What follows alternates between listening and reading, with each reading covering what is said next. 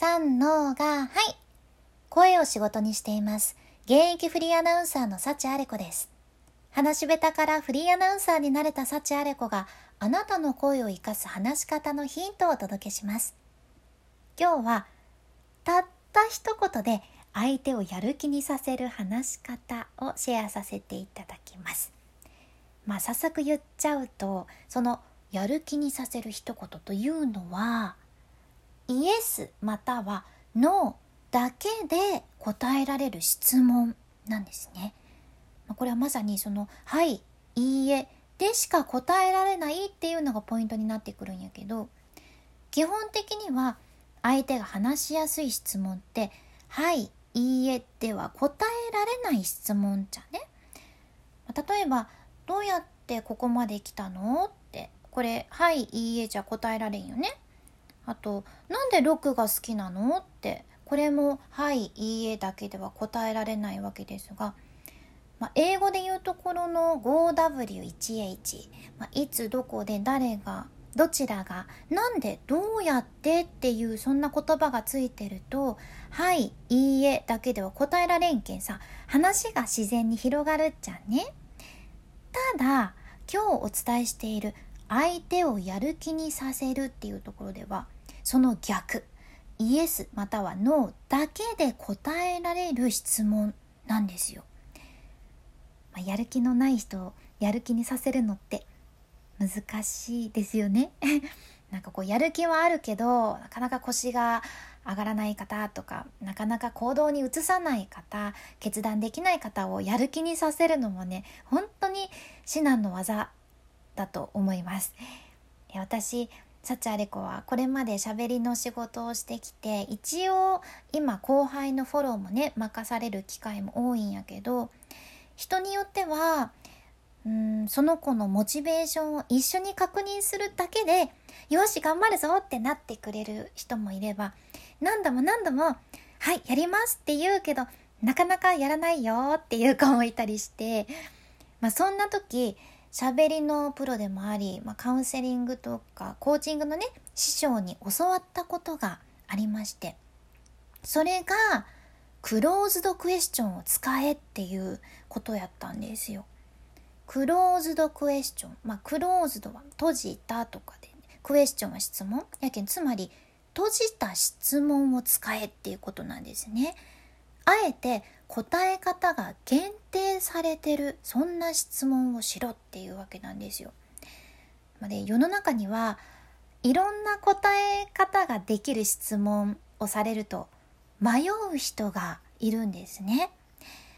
それが私です。なんかもう実は私もなんやけど、優柔不断な人とかにも多いんじゃないかな。いろんな答え方ができると、その中でこうベストなものはどれかなって迷っちゃったり、なんかね、なかなか答えにくかったりすることってあるっちゃうね。で、そんな時に、はい、もしくは、いいえだけで答えられる質問やったら、自分の気持ちを明確にあ自分はこっちだって確かめやすくなるんです。でなかなか決断できない後輩とか行動できない子とかにポンってねこの答えが限定されてる質問をするとうまくいくことって結構あったりするんですよ。まあ、これどっちでもいいと思うんやけど「何々ちゃんはこれやりたい？やりたくない?」とかさ何々くんこの前こうしたいって言いよったよね。じゃあこれ明日私にメールで送ってくれる？とかね。まあこれほんと大したことないんやけど、この質問が相手の確信をついてればついてるほど、相手がね、一瞬、うーんとはちょっと考えるんやけど、しっかりと、はい、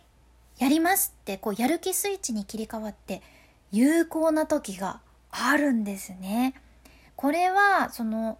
最初言ったイエスもしくはそのノーだけでは答えられない質問では引き出せないものなんですよ。でこのクローズドクエスチョン答えが限定された質問をした方が相手の決意を固めることができて相手の本当の気持ちを確かめることができるっていうのもあるんですね。ただ今回お伝えしとる答えが限定されてる質問ってちゃんと相手との信頼関係ができてる上で使わないときつめのこう尋問になってしまうというか相手が苦しくなってしまう使い方になりかねないから是非相手との関係を築けてるという上で愛情を持って是非聞いてみてほしいです。まあ、今回の学びとしてはうん二択にすると思考がシンプルになるっていうことですかね。人間って物事をこうやっぱりねどうしても複雑に考えちゃうんやけど二択にするとシンプルに考えられますよね。はいいいえでしか答えられない質問は結構こう自分に投げかけるのもありやなって思ってて自分が迷ってる時とか心の中でねそういう質問をしてあげるとやる気が湧いたり決意が固まったり本当の気持ちが分かったりして前に進めるんです。まあ、自分で自分に聞くのが難しい方は誰かに聞いてもらうのも一つかもしれません。ぜひ時々お試しください。君に幸あれ。ではまた。博多弁の幸あれ子でした。